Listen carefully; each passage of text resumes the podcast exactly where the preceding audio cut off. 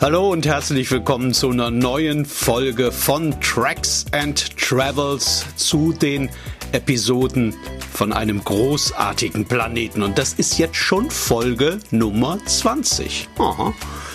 Man weiß ja, dass das Internet ursprünglich und eigentlich erfunden wurde, damit die Leute sich während ihrer Arbeitszeit Videos von kleinen Katzen ansehen können oder von tollpatschigen Hundewelpen. Und nachdem ich hier bei Tracks and Travels festgestellt habe, dass auch Stories von Papageien aus Neuseeland, von norwegischen Enten und kanadischen Grizzlies gut ankommen, habe ich mir gedacht, dann machst du doch gleich im neuen Jahr wieder mal eine Folge, in der Tiere mitspielen. Und damit das Ganze ein bisschen exotisch wird, geht's heute nach Japan. Das ist ja ein absolut überwältigendes Reiseziel. Deswegen ist es auch ganz sinnvoll, wenn man sich da zuerst einmal auf ein paar Tiere dort konzentriert, bevor man sich das komplette Paralleluniversum vornimmt, das Japan ja für einen ist, wenn man das erste Mal dorthin kommt, das zweite, dritte, vierte, fünfte Mal.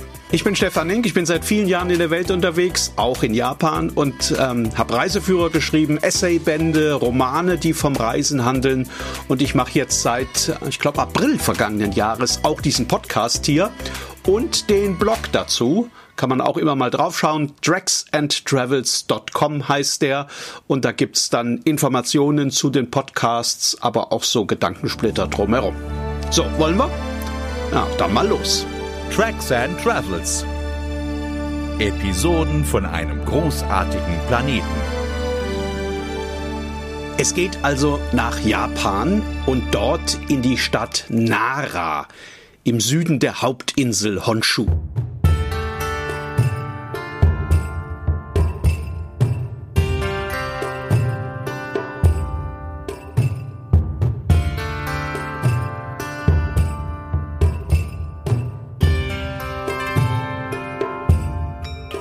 Ich fange dann gleich mal mit dem kompliziertesten Wort heute an.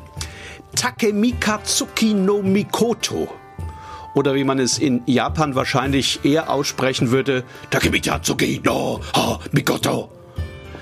Das ist der Name eines alten Gottes, den die Bewohner der Stadt Nara vor langer, langer Zeit zu Hilfe gerufen haben. Die Stadt wurde damals belagert und irgendwann während dieser Belagerung wussten sich die Leute nicht mehr anders zu helfen und riefen nach diesem Takemikatsuki no Mikokoto. Und der hörte die Hilferufe und kam auch prompt angeritten. Und zwar auf einem Hirschen. Das war, nehme ich jetzt mal an, unter seinesgleichen unter den Göttern damals offenbar üblich. Muss natürlich ein furioser Anblick gewesen sein. Ein wütender Gott hoch oben auf einem Hirsch. Jedenfalls muss das so gewirkt haben, dass die Feinde mehr oder weniger augenblicklich von der Stadt Nara abgelassen haben und das Weite gesucht haben.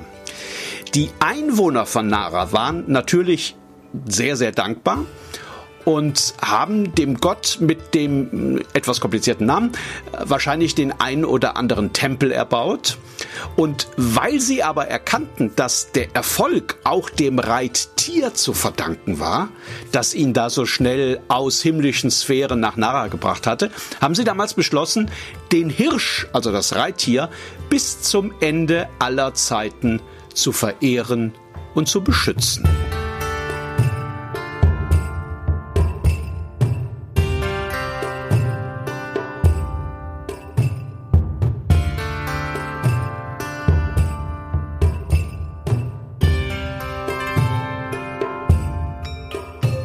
Das eine oder andere Zeitalter später sind die Götter längst Legende, die Hirsche aber sind immer noch da. Über 1200 sind es mittlerweile in Nara und äh, ich habe vorhin noch mal genau nachgeschaut, was für eine Art Hirsch das ist. Also das ist ein Sitka-Hirsch, das sind Sitka-Hirsche, die dort leben. Servus Nippon ist der Fachbegriff dafür. Ähm, die stammen tatsächlich ursprünglich aus Japan und äh, sind mittlerweile aber weit verbreitet. Wahrscheinlich sind die Götter damals auf ihnen auch in anderen Ecken der Welt im Einsatz gewesen. Sitka-Hirsche sind deutlich kleiner als die die Hirsche, die man bei uns mit etwas Glück beim Wandern sieht, die muss man sich eher so vorstellen wie sehr, sehr kräftige Rehe. Ähm, die haben aber auch stabile Hörner oben auf dem Kopf. Die sind nie so groß, wie man sich das jetzt möglicherweise bei einem Hirsch vorstellt, was daran liegt, dass sie regelmäßig gestutzt werden. Da erzähle ich gleich noch was zu. Diese 1200 Hirsche leben in dem sehr großen und sehr wunderschönen Stadtpark von Nara. Also tun das theoretisch. Da ist nämlich kein Zaun drumherum. Deswegen stromern die auch gerne mal in die Einkaufszone rein, flanieren rüber zum Bahnhof, schauen mal in der Hotellobby vorbei. Ähm, da gibt's natürlich um den Park rum überall Vorsichtsschilder für die Autofahrer und ganz, ganz viele Zebrastreifen. Und es ist tatsächlich so, dass diese Hirsche, wenn sie den Park verlassen, das über die Zebrastreifen machen.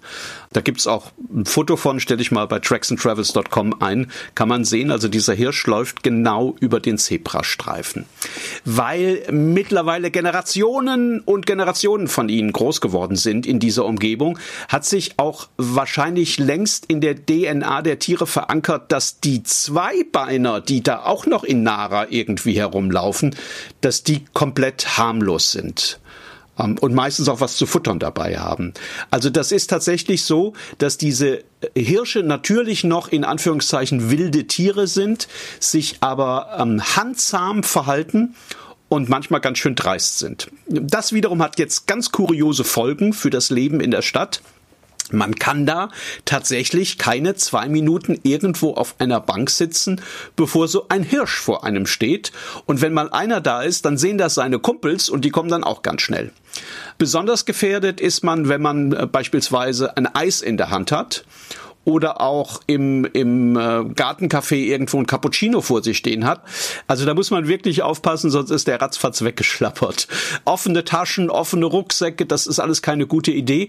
Und ähm, wenn man sich gerade diese kleinen Reisdreiecke zum Mittag gekauft hat, die es ja in jedem Lebensmittelladen allen möglichen Variationen gibt und die gerade essen will, dann sind die auch schneller weg, als man Hey, Reh sagen kann.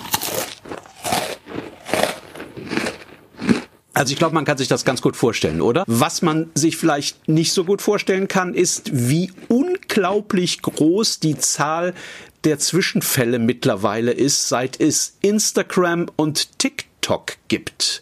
Weil nämlich immer mehr dieser Influencer so nennen die sich ja, Fotos von sich und den Hirschen haben wollen, werfen sich immer mehr dieser Leute in merkwürdige Posen und lassen sich von ihren Freunden oder Freundinnen fotografieren. Und weil man als Influencer manchmal offenbar auf ziemlich bekloppte Ideen kommt, versuchen diese Leute auch immer wieder, sich auf einen Hirsch draufzusetzen oder einen am Geweih zu fassen oder ihm einen Kuss zu geben was man halt so macht, wenn man viele Follower haben möchte. Oh my God. Ja, die Hirsche mögen das aber gar nicht, weswegen sie in Fällen wie oben geschildert entweder kräftig zutreten oder noch kräftiger zubeißen oder mit ihrem Geweih kurz mal Stier spielen. Oh my God. Resultat, kann man sich denken, die Zahl der verletzten Touristen, die ärztliche Hilfe benötigen in Nara oder sogar ins Krankenhaus müssen, die ist in der Stadt in den letzten Jahren förmlich explodiert. Wobei interessant ist,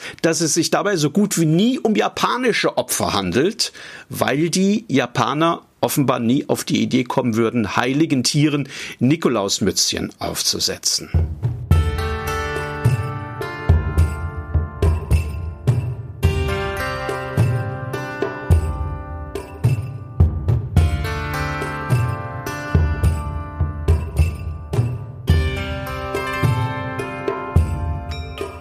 Natürlich kommt jeder wegen der Hirsche nach Nara. Wobei, wenn man die Leute fragen würde, dann würden die allermeisten natürlich sagen, ach nee, also ich komme wegen der Historie der Stadt, wegen der berühmten Architektur nach Nara. Man muss wissen, dass die Stadt ganz dick auf der Liste der UNESCO Weltkulturerbestätten steht. Da gibt's insgesamt sieben Tempel und Schreine, die auf diese berühmte Liste gehören. Und als bildungsinteressierter Japan-Reisender müsste man da eigentlich einiges abarbeiten. Aber ich bin mal ganz ehrlich, wenn man jetzt kein absoluter Experte im Bereich japanischer Tempelarchitektur des 8., 9., 10., 11. Jahrhunderts ist. Und wenn man auch nicht den inneren Drang verspürt, wirklich jedes bedeutende Heiligtum auf seiner Reise durch Japan gesehen haben zu müssen, dann muss man da nicht überall hin. Also das wiederholt sich doch irgendwann irgendwie ziemlich. Das ist aber jetzt eine sehr laienhafte Feststellung. Also Kunstexperten finden da natürlich auch in jedem Tempel und in jedem Heiligtum ganz viel Neues. Alle anderen können stattdessen noch ein bisschen durch den Park schlendern. Der lohnt sich nämlich nicht bloß wegen seiner Hirsche. Das ist eine wunderschöne Anlage, sechs Quadratkilometer groß und ausgezeichnet mit dem Prädikat Ort außergewöhnlicher Schönheit. Also das habe ich jetzt in Anführungszeichen gesprochen. Das ist ein Prädikat, das in Japan wo man das ja liebt, diese Gärten und Gartenanlagen, ähm, ist das ein Prädikat, das nur außergewöhnlich bezaubernden Orten verliehen wird. Also daran sieht man schon, dass der Stadtpark von Nara etwas ganz Besonderes ist. Da gibt's große Abschnitte, die aussehen wie wilder Wald. Es gibt ähm, ganz viele Ecken, die sind checkheft gepflegt. Es gibt überall kleine Schreine. Es gibt auch mittendrin so einen, einen, einen mystischen alten Friedhof. Es gibt natürlich diese kleinen Teiche mit diesen typischen Rundbrücken. Und natürlich gibt es sehr viele Japaner, die diese Teiche mit diesen typischen Rundbrücken malen oder zeichnen. Und natürlich laufen überall die Hirsche herum. Einmal im Jahr kann man die fast alle zusammen auf einer Wiese sehen. Das ist im Dezember. Da gibt's das sogenannte Deer Gathering, also die Versammlung äh, der Hirsche.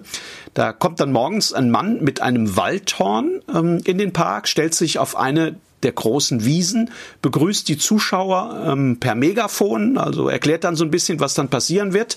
Und dann bläst er sehr gekonnt, äh, beziehungsweise mehr oder weniger gekonnt in dieses Waldhorn.